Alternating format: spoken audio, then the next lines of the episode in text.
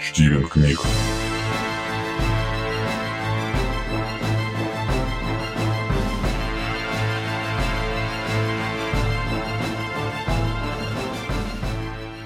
Екатерина Ручкина. Путь в последний приют. «Человек за бортом! По правому борту человек!» — закричал Юнга. Мальчишка так волновался, что чуть не вывалился из вороньего гнезда, смотровой бочки, прикрепленной на самой верхушке грот мачты. Капитан Адел Нетли по прозвищу Умник пронаблюдал за тем, как Юнга ловко удержался в своей бочке. Молодой Редман был единственным из команды, у которого были целы все части тела, и это необъяснимым образом всех раздражало. Капитан Нетли разочарованно вздохнул и покрутил подзорную трубу, присматриваясь к черной точке, которую швыряли волны. Юнга не ошибся. В морской пене действительно можно было различить нечто, что наметанный глаз Аделла сразу оценил как обломок бортовой доски. За этот обломок изо всех сил цеплялся человек. Он явно был из местных дикарей, Длинные слипшиеся волосы облепили плоское смуглое лицо с высокими скулами, орлиным носом внушительных размеров и небольшими миндалевидными глазами. Похоже, парень был совершенно непривычен к морской стихии. Его выпученные глаза испуганно вращались, а ртом бедолага судорожно глотал воздух. «Эй, Чет, Хопс, шлюпку на воду!» — приказал Адел. «Выловите его, живо!» Пара матросов бросилась исполнять приказания капитана. Умник молча наблюдал за тем, как его люди спрыгнули в шлюпку. Чет на своей деревяшке вместо левой ноги выказывал прям-таки невиданное проворство. Шлюпка устремилась к терпящему бедствию. Хопс орудовал веслами, как зверь, несмотря на железный крюк, заменяющий ему правую кисть. Наконец, оба матроса достигли бедолаги и принялись отдирать несчастного от доски, с которой тот никак не хотел расставаться. В конце концов, Хоп сдвинул утопленника по затылку крюком. Тот обмяк и уже беспрепятственно был погружен в лодку. Собравшись по правому борту, команда Беспокойного с любопытством наблюдала за этой операцией спасения. Неожиданно на юнгу Редмана, который, сгорая от любопытства, кубарем скатился с мачты откуда-то сверху, спикировал орел. Но к великому разочарованию умника, на этот раз юнга вновь остался цел. Орла отогнали. Он уселся на фок-мачту, изредка пугая чаек и команду тревожным клёкотом. Наконец, незнакомец был поднят и уложен на палубу. Пираты склонились над ним. Орел покинул фок-мачту и устроился на борту, «Эй, и долго он будет лежать тут бревном?» Капитан Нетли слегка пнул спасенного. Тот не реагировал. «Мистер Бенсон, приведите парня в чувство». Прихрамывающий боцман задумчиво вынул изо рта трубку, снял с пояса флягу с ромом, набрал его в рот и от души прыснул на лицо лежащего. Единственный известный боцману способ приведения в сознание сработал. Парень расчихался и уселся на палубе, протирая глаза. Матросы дружно загоготали.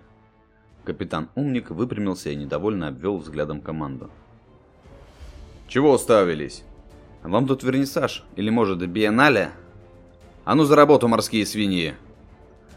Адел Нетли получил свое прозвище вполне заслуженно. Он знал очень много разных умных слов, что каждый раз приводило его команду в священный трепет. Поэтому кольцо матросов вокруг капитана и спасенного мгновенно рассосалось. Дикарь же, похоже, тоже никогда не слышал слова «вернисаж», поэтому изумленно смотрел на капитана снизу вверх. «Добро пожаловать на борт Беспокойного!» Капитан подал руку спасенному. «Пройдем-ка в мою каюту, туда сейчас принесут поесть». Спасенный уцепился за предложенную руку и поднялся. Капитан сделал приглашающий жест –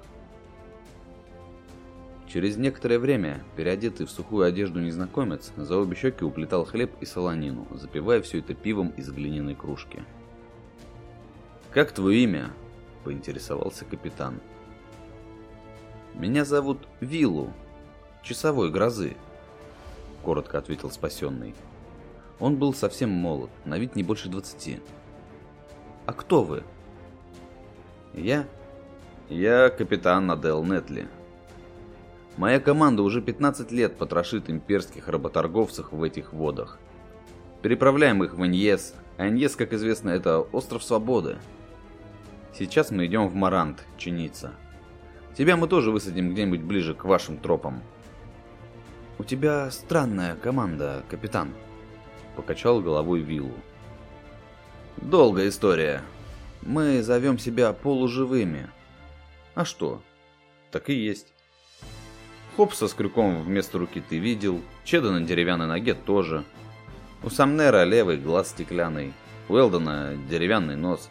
Не подумай плохого, его собственные ему откусили в драке. У Тэтчера нет обоих ушей, их отрубили по приговору. Он пользуется жестяными слуховыми воронками. А у нашего боцмана Бенсона, не поверишь, стальная коленная чашечка.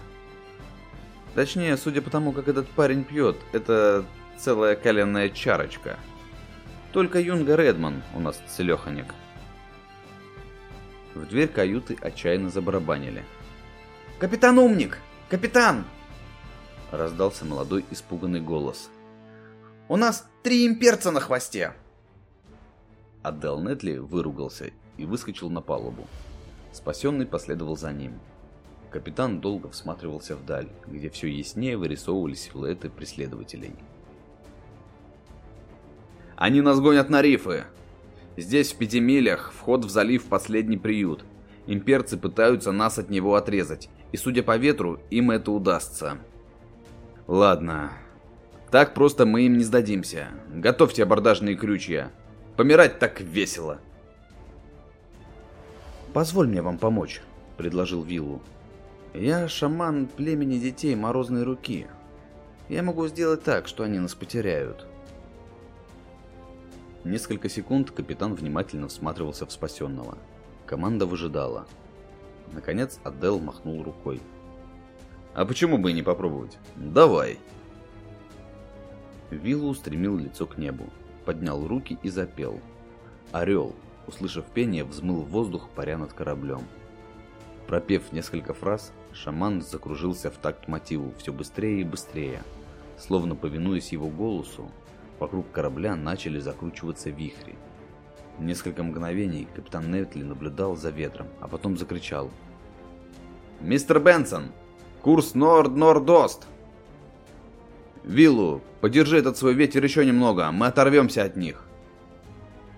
Когда беспокойно на всех парусах влетел в залив и юркнул за ближайшую скалу, Виллу, часовой грозы, наконец перестал петь и тяжело осел на палубу. Капитан подхватил его и отнес в каюту. «Спасибо тебе от всей команды», — без улыбки сказал Адел, протягивая шаману чашку горячего чая. «Если бы не ты, этот день стал бы для многих из нас последним.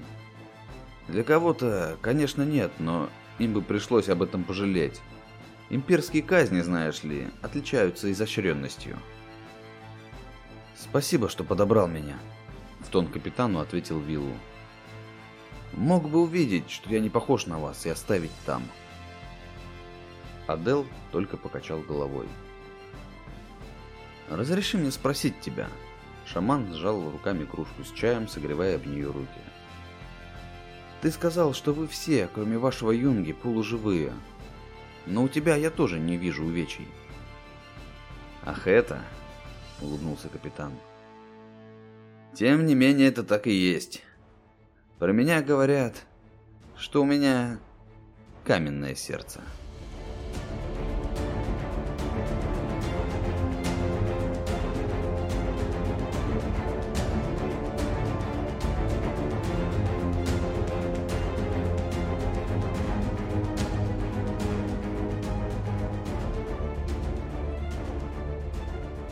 Стивен книг